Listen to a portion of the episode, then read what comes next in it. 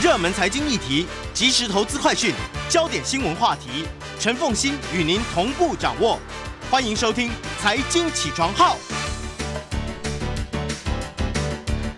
Hello，欢迎大家来到九八新闻台财经起床号节目现场，我是陈凤欣。一周国际经济趋势，在我们线上的是我们的老朋友丁学文。Hello，学文早。哎，奉新各位听众，大家早安。好，这一期《经济学人》还来不及检讨这个拜登的阿富汗政策，对不对？哎，对，嘿，所以下个礼拜一定会有，一定。我觉得 cover story 应该就是好。不过这一期《经济学人》的 cover story 也是全世界很关心的，那就是呢，嗯，最近中国大陆对于网络科技平台有一连串的整顿啊，到底这一个整顿它的目的是什么？那《经济学人》这期 cover story 有他们的一番的看法，怎么来看待？对大家如果看到这一期的封面设计哦，其实蛮有年代感的哦。因为如果比较了解中国的一些历史发展，其实这是一张哦取材在文革时代的破四旧的海报哦。那只是经济学人这次又做了一些编辑哦，所以大家看到红卫兵的臂章哦，改成了一个半导体的晶片。然后当年踩在脚底下的文物哦，变成了最近啊被啊中国政府这个 attacked 啊攻击的一些科技企业的 logo，包括美团、支付宝、抖音跟微信，旁边有几个补充的红字哦，就中国对科技业的攻击。如果大家第一眼看去哦，会觉得说啊，可能是经济学又在批评啊中国打击所谓科技产业的发展。不过事实上，就像刚才凤行说到的哦，其实内容不是这样哦。这次经济学用的五篇文章。分别在封面股市序论第一篇，还有十四页的 briefing 专文，商业板块第一篇第四十七页，还有中国板块这次只有一篇，但是谈的是中国制造业的变迁，还有五十六页的 button word 谈的是啊、因为这一个打击，所以整个中国科技企业的市值到底衰退了多少？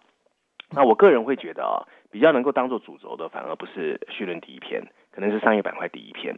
他谈的其实是呃，今年三月刚刚公布的“十四五”规划里面，对于中国科技产业到底有什么样的一个蓝图哦？所以其实观点跟我们想的有点不一样。那我一样把五篇文章哦，稍微 summary 之后跟大家来分享一下哦。那我想讲的是哈，最近哦，有关怎么解读中国一连串对科技企业的治理铁拳，其实全球各界众说纷纭，嗯，甚至很多人认为这是中美冷战的开始。双边关系有可能进一步恶化，不过事实上哦，整个愿景其实变得越来越清晰。经济学人认为哦，按照今年三月份公布的“十四五”规划，十年后如果中国共产党的规划成功，经济学人认为中国有可能成为一个具有中国特色的科技乌托邦。你会看到中国到处充满着云计算、人工智慧的 AI、自动驾驶的汽车。还有中国自给自足的晶片生产哦，就半导体产业、电子商务和支付平台的阿里巴巴，还有腾讯还会存在，不过他们不会再像现在这么不可一世，也不会继续的富可敌国。监管它市场支配的政策，会把它的利润重新分配给相对比较小的企业，还有其他的应用程序的 APP，甚至让广大的劳工阶级重新共享。二级城市也会透过本地化的服务。提升自己的科技发展，并跟实力已经减弱的这些台面上的科技巨头展开竞争。在北京政府的监控下，数据会只能在他要求的系统中流动，并提供给所有的企业使用。中国的互联网会加强它的专政体制的量身定做。而让我们看得更清楚的是，习近平想要实现这一愿景的具体做法是什么？除了谈论深度的科技之外，他还会把相对比较浅的科技有效的运用。在过去九个月，中国监管机构严厉打击了中国蓬勃发展的科技产业。尽管这些科技企业有着世界一流的创新和惊人的股东市值，但已不再被视为适合中国。八月十一号，中国当局表示，未来五年会加强对各类科技企业的监管，支持中国在线公司的外国投资者正在撤退，中国国内投资者也陷入焦虑，因为这样，二月份以来，中国最热门的科技集团总市值已经损失了超过一兆美元。不能否认，在过去二十年的中国成就中，最令人印象深刻的就是它在科技产业的崛起。阿里巴巴平台上的电子商务活动已经是亚马逊的两倍，腾讯更是运作着全球最受欢迎的一个所谓社交媒体微信，拥有客户十二亿。中国的科技革命甚至协助改变了整个长期经济发展的路径，让中国除了传统制造业，还一跃进入了数位医疗和人工智慧这些所谓的前沿领域。这些变化除了推动了中国的进一步繁荣，它各个令人眼花缭乱的科技推动，甚至成为了挑战美国霸权的最好基础。这就是为什么习近平主席最近对中国这个价值四兆美元的科技产业展开攻击，却会让大家这么震惊的主要原因。目前，中国已经对数十家科技企业展开了五十多项的监管行动，涉及了一系列令人看不明白的违法行为。包括从滥用反垄断到数据使用的违规，政府的禁令和罚款让全球投资者的损失非常的巨大。习近平的短期目标也许就是为了驯服这些科技巨头，并且让监管机构能够有效管理越来越不受控的数位市场。但就像经济学人所想阐述的，共产党更深层次的企图是按照中国的发展蓝图重塑科技产业。中国政府希望在促进公平竞争以及有利消费者的同时，增强中国的科技竞争优势。地缘政治也许是另外一个刺激他们的这么做的动机。美国限制中国使用他们制造的关键零组件，让中国相信它必须尽快在半导体相关产业自给自足。如果对社交媒体、游戏公司这些企业的打击，能够引导中国最优秀的年轻人按照国家发展的方向进入正确的产业，才能让中国的硬科技得到更好的发展。其实这个我在节目中谈过。对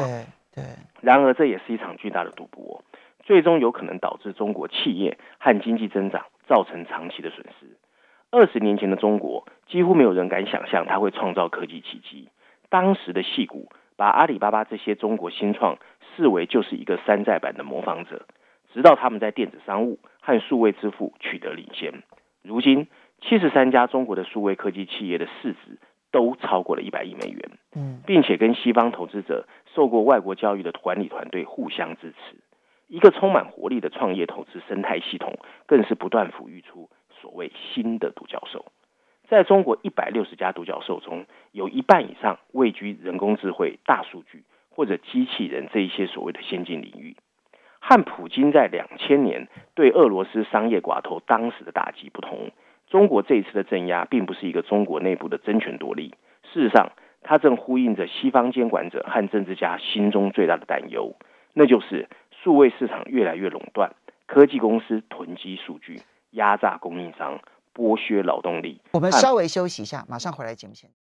欢迎大家回到九八新闻台财经起床号节目现场，我是陈凤欣，在我们线上是我们的老朋友丁学文，也非常欢迎 YouTube 的朋友们一起来收看直播。好，学文，刚这个嗯这一期经济学人的 Cover Story 对于中国大陆这一段期间的整顿网络科技平台，看起来基本基本的调性是正面的耶。呃，我觉得不能完全说是正面，是说他提醒我们用另外一个角度去看，你不要老是把它放在中美对峙的放大镜，然后也不要完全以自由主义的角度去看，说他做这些事是不对的。或许他其实在下一个自己的棋。嗯啊，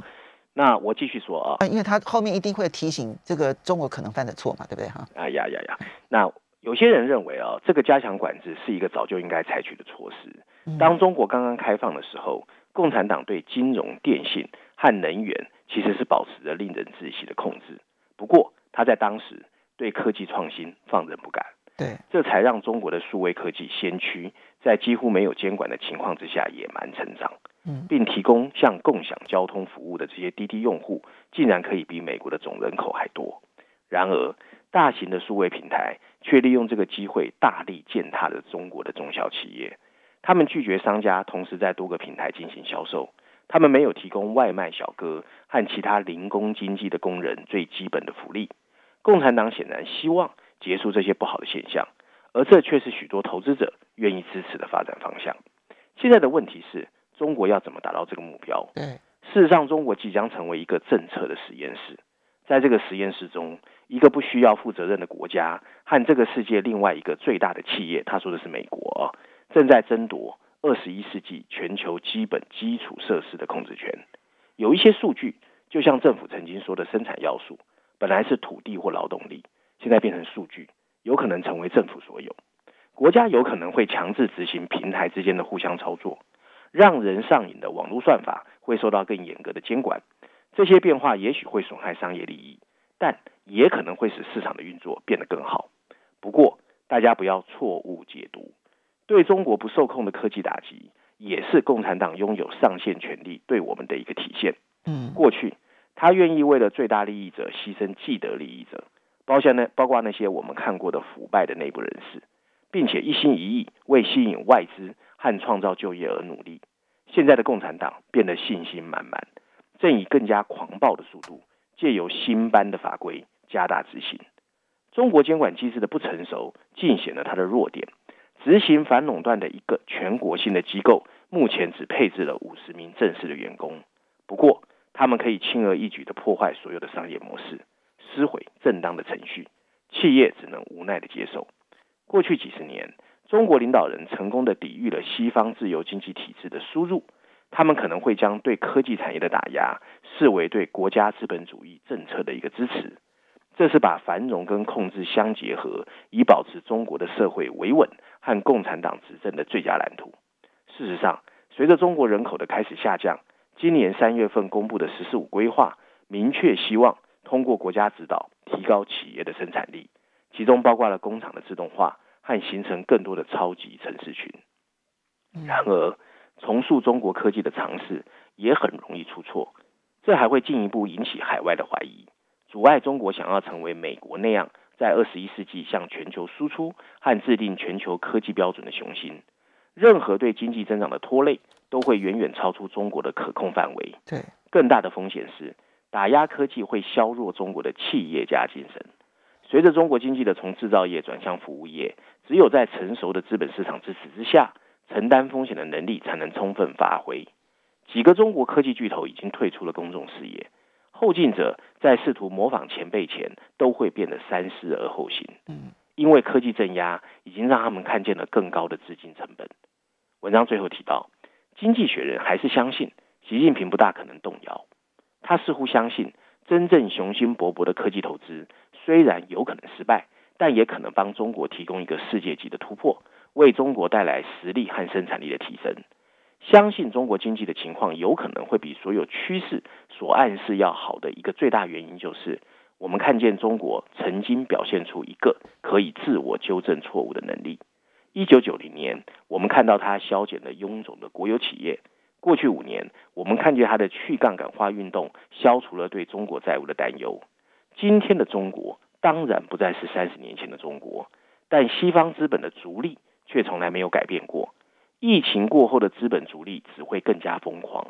中国政府推动的尖端晶片和其他深度科技的飞跃，或许不会一举成功，但它也不至于像大跃进或大炼钢时代带来那么大的灾难。嗯只要这种科技的动荡不要毁灭了创造力的发展，或许若干年后，我们才有办法判断这个中国特色的科技乌托邦实验到底有没有成功。这篇文章很精彩。哎，我也觉得很好看，你那五篇都很好看呢。哦，五篇相关的都很好看。嗯，当然，我觉得他呃提供了一个很重要的视野啊，因为现在很多的解读就要不然就是从这一个嗯控制权力啦，然后打压企业啦，然后国进民退啦这种角色，然后去看待这些事情。但经济学人他选择了用“十四五”规划它的内容，然后去评估他现在在做什么。对，因为“十四五”规划里头已经标示了一些内容的方向，而现在做的事情，你仔细去比对，其实方向是一致的。嗯，啊那因为方向一致，那外界为什么看不懂呢？因为过去中国大陆所做的每一件事情，都是其他已开发国家已经走过的路，所以你很容易从那些路径当中啊，你开放市场啦，然后你网络的发展啦，这些你从其他国家你都可以看到经验。但这次中国大陆在做的科技实验，是所有国家想做，但是现在还不知道如何做的大实验。对。其实我们在节目中谈过几次哦，就是奉新我们提到，从疫情发生以来，其实中国在走的路跟其他国家就有一点点不一样。对，啊，那很多人其实是不愿意去承认它已经越来越大，它越来越强，或者他有自己的看法啊。那经济学人并不是唯一一个用这个角度去看它的。事实上啊，八月十号，我我想引述摩根斯丹利也有一个报告，只是很少人看到。摩根斯丹利的标题写得更白，他说，其实中国在做的是一个重置它的经济底层逻辑，对，而共同繁荣才是它背后真正的答案。嗯，啊，我觉得其实不是只有经济学人看到这一块，那当然就是说一般人比较喜欢看那种攻击性的、哗众取宠的、骂的。斗争，呃，对对，其实我觉得，我以前我以前在节目中说过，其实在中国，呃，你去问跟中国人所有人聊天，你问他最优秀的人在哪里，他还是告诉你在官场哦，在公务员哦。嗯，那我曾经在节目中这就是精英治国的一精英个，治国，嗯。他们绝对很多事情都是有想法，而不是说一时冲动，哎，嗯，那是不一样的。好，所以当然他提到了一些可能的危险，因为你终究是一个大实验，人类没有没有过这样的实验，对，所以是呃随时扮演好自我纠正错误的这这个能力，其实这个是这个实验能不能够成功的最重要的关键。对，我们且拭目以待。我觉得，我觉得，当然我看到莫比尔斯也有类似的讲法，好，嗯但是没有讲的像嗯、这几篇这么的深入，对不对？好，对，建议大家可以来看一下。好，接下来我们再来看到的是伦敦金融，你今天你今天要挑的是伦敦金融时报的社论来谈美国的基础建设法案一兆美元，嗯，对，该凤欣问我，我这样嗯啊啊嘛，因为伦敦金融时报有讲，但是不是针对阿富汗的事情，他倒是针对，对他倒是针对在呃拜登上台之后一些经济的手法。哦伦敦金融时报倒是给这个也很重要啊，嗯嗯，对，好，它的标题直接写的是哦，我不知道大家有没有注意到，也是八月十号哦。其实美国有个基础建设法案通过，那伦敦金融时报认为这个法案的通过，在告诉我们，拜登上台之后的美国政治系统看起来还是可以运作的。补充标题写的是一兆美元的一篮子计划是拜登经济战略的最核心部分啊。我们来看看他怎么解读，他就比较偏正面了啊、对，我也同意，文章一开始他说，有一种啊，在华盛顿很多人认为已经失传的妥协艺术，在最近被重新拿起来了。美国参议院八月十号通过的价值一兆美元的基础建设法案，是一个罕见的美国两党的妥协。它通过赢得一些温和的共和党的支持，证明至少共和党内有一些人认为跟川普决裂也可以带来一定的政治收益。通过这个法案，拜登表明了他是一个勇于认事的总统。他在政治体系里面三十六年的经验，在这个法案落地中扮演着举轻重的角色。嗯哦，所以是正面的啊、在这个从美国内战以来党派斗争最严重的国家，任何的两党合作证据都值得称赞。这也表明了拜登运作的系统看起来可以比较良好的运作。具有讽刺意味的是啊、如果川普真的准备好完成美国所需要的艰巨工作，他本来可以在他的总统任期通过这一个既受欢迎又是美国急切需要的基础建设法案，这本来应该是川普的 credit 啊、是，然而，通过参议院只是一系列复杂议会行动中的初步阶段，他还必须通过众议院。而众议院的议长啊 Nancy Pelosi 表示啊，在众议院和参议院通过更大的三点五兆美元的人力基础措施 （Human Infrastructure） 啊预算法案之前，他不会对基础建设法案投票。而那个法案完全符合党派路线。嗯，如果他不坚持这个先决条件，那表示他将失去基础设施方面的进步人士的选票，也就是说，他没有办法承受失去任何左翼投票人的代价。这个结果就是啊，美国可能面临了两个情况，一个就是同时两个法案都通过，一兆和三点五兆的，或者两个都没通过。而基础建设法案有它的局限性，它的总额数字啊，只有五千五百亿是新的资金，嗯其他是要偿债的啊、而且要在未来十年内分摊。不过有总比没有好，对里，面包括了宽频、电动汽车充电站、道路和公共交通的维护，这些资金都是美国需要的。即使仍然远低于美国土木工程师协会预估的二点六兆美元，因为他们估算这样才能维持未来十年美国所有的基础建设。比较大金额的法案当然有它的缺陷，人们会担心它带来的通货膨胀影响。不过它的优点还是比缺点多，嗯其中包括了儿童税收的抵免，这会大大降低美国的贫困水准，以及为三岁和四岁儿童提供的普遍的学前教育，嗯进一步缩小教育差距。这个法案还包括了全面的探亲假和病假，这会使美国员工的权利跟其他发达国家像欧盟一致。对，还有对清洁能源的大量投资，这有助于实现拜登到二零三零年把美国的碳排量、碳排放哦，从二零零五年的水准减半。这个计划哦，对国税局的八百亿美元投资，还会提高税收方面收回成本。这个法案会把企业税率从百分之二十一提高到百分之二十八，以帮助为支出准备金提供资金。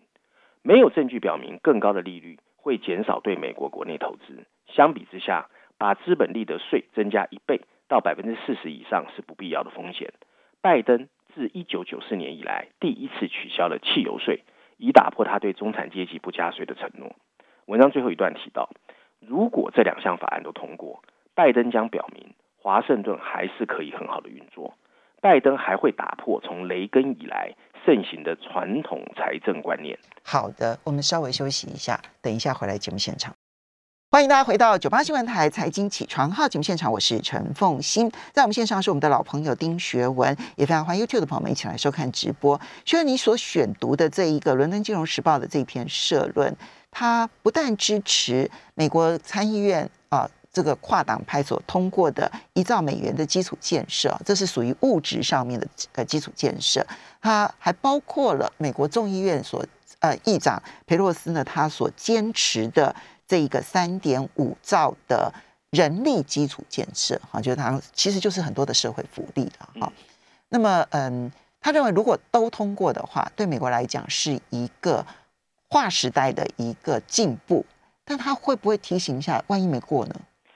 哎，对他后面还有一小话，我先把它讲完哈，就最后一段哈，就说如果这两个法案都通过，拜登会表明华盛顿还是很可以很好的运作，来代表说拜登打破了雷根以来盛行的传统财务观念，甚至还进一步表明美国可以在不排挤民营部门的情况下制定大笔支出和投资法案。嗯，他也会进一步的表明。民主国家仍然可以提供雄心勃勃的投资计划，并有效反击中国和其他专制国家一向声称的这类计划超出西方已经僵化体系可以运作的范围。好，他倒没有特别去针对刚才说都不会通过的情况。不过事实上，如果有在解读这个法案通过的状况哦，他其实觉得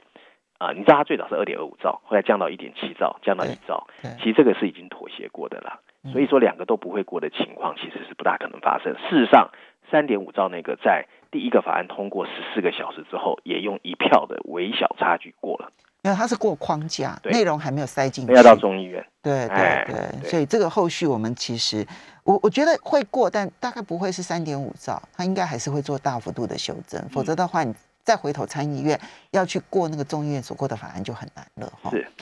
好，这个是观察，我我也同意。其实。其实美国是需要做基础建设的，美国是要做好社会福利的。他这两件事情不做好，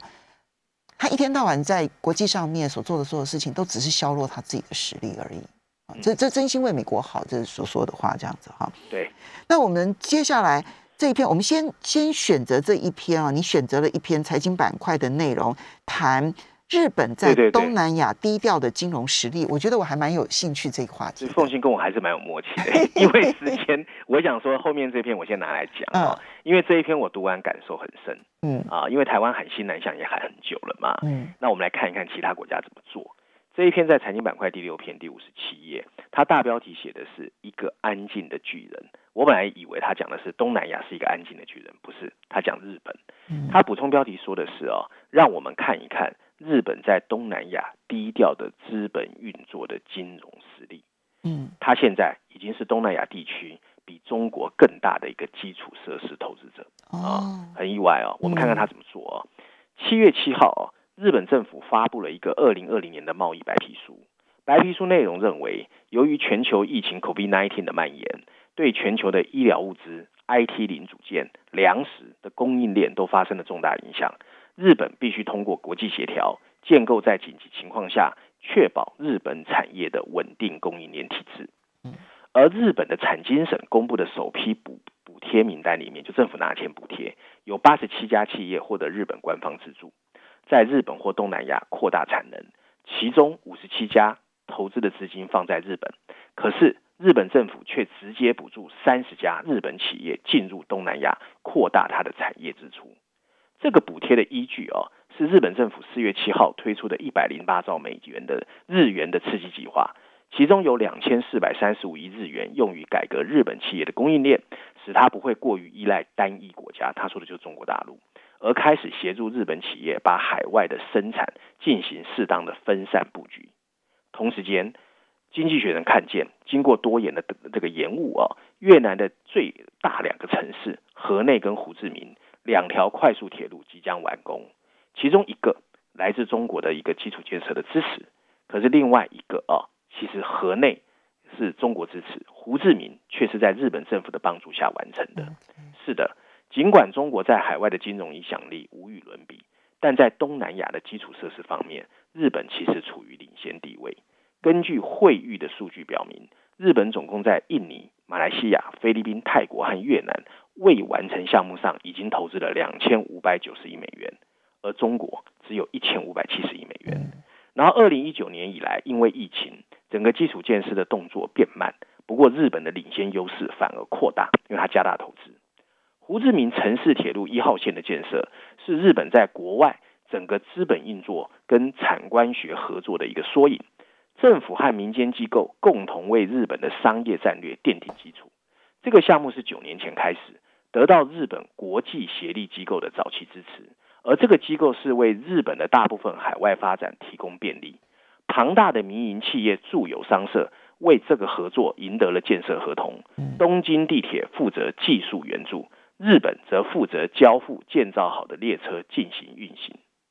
尽管拜登领导下的美国。直言不讳要挑战中国的一带一路，但日本一直不愿把他对大型基础设施的追求视为跟中国的竞争，不愿意浮出台面。尽管如此，我们不难发现，日本的全球战略正在发生变化。尤其在前首相安倍晋三执政期间，二零一五年，日本政府跟亚洲开发银行和其他投资者启动了一个高质量基础设施合作伙伴关系，简称 PQI，承诺在未来五年。要为东南亚地区的基础设施提供一千一百亿美元的公共和民营资本。尽管没有在公开场合大声疾呼，但日本一再强调，质量背后的信息在该地区时有所闻。PQI 明确成为日本在二零一六年启动的自由开放的印太战略的一部分，并把它的外交策略目标跟财政优先事项联系起来。同年，从一九五零年以来，作为出口促进银行成立的日本国际合作银行。竟然修改了他的角色，愿意承担更大的金融风险。近年来，他转为向海外投资跟融资。截至二零二零年三月的一年中，这个银行只有百分之十一的承诺是贷款，其他百分之八十二都是直接投资的融资。跟大多数西方经济体相比，日本有一些明显的优势，每一个都在一定程度上解释了日本相对谨慎的金融资本运作的实力。Simple proximity 啊，简单的距离啊，就是其中之一的战略。日本最大的公司对其他亚洲市场都很熟悉，嗯，几十年来这些市场在它的国际销售中占据了很大的份额。尽管美国的经济规模是日本的四倍，但日本向东南亚国际联盟出口量超过了美国在二零一九年的出口量。虽然不能像中国一样啊，通过大型的国营企业来部署私人的投资。但民营部门跟政府之间的关系比其他资本主义经济体都要密切。对，他们可以以合作的车轮来加油。南加州大学的一个教授就说，在与中国竞争区域基础设施的过程中，日本稍微回归了战后繁荣时期的旧日本战略。其中民营和公共部门无缝合作，这种伙伴关系远没有铁三角鼎盛时期那么严厉。政治上占主导地位的自民党。国家机构和国家的商业后代，但对外资、对外贸和投资的重商主义态度的遗留问题是显而易见的。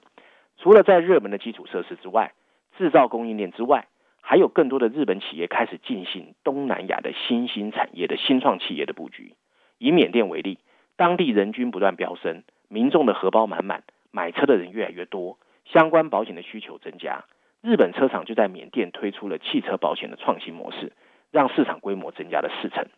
二零一九年开始，缅甸政府开放外资进入人寿保险市场，吸引日本、泰国和南韩在内共五家海外业者前往当地插旗。而随着五 G 技术的发展，一种全新商机也在新创生态圈在东南亚闪闪发光。东南亚十一国人口多达六点五亿，确实城市脏乱、交通堵塞、天灾频繁。很多问题都正要仰赖智慧城市系统，以大数据和网络建设来找到解决之道。看准这波技术需求，日本政府大规模成立了一个总额两千五百亿日元的智慧城市基金，支持日本两百家企业参与河内、胡志明、雅加达、曼谷总共二十六个城市的智慧城市规划，以力抗中国、南韩在这个区域的建设。我的想法是什么啊？这几年我也看到台湾的新南向哦，偶尔偶尔啊被拿出来喊，但我一直感觉口号多于实质。对，不过日本的善用国家和民营机构整合的战略规划，确实引起了全球甚至中国的惊愕。而近年来，随着东南亚战略对中国影响力的担忧出现，日本从福田时代就开始的基础设施布局开始发酵，嗯，而且进一步结合了资本运作跟供应链布局的操作，日本绝对已经是北京在东南亚布局最重要的竞争对手。对我相信东京这个低调的部署正在迎来一个开花结果的阶段。对，其实他这文章里头很明白的说了日本成功的两件事情，第一个是了解市场。对，好，深入了解市场，因为终究东协十个国家，其实各个国家都是不一样的哈。嗯那么第二个部分呢，是它所有的前进部署都是官民高度密切合作。事实上，它跟这个呃这个西方的这一种官民分割是完全不一样的。对，好，我们要非常谢谢学文今天带来的这几篇文章都非常的精彩。那么呃，如果大家有兴趣的话，可以到 Podcast，然后去收听新天地康乃馨的新，都可以听得到哦。谢谢。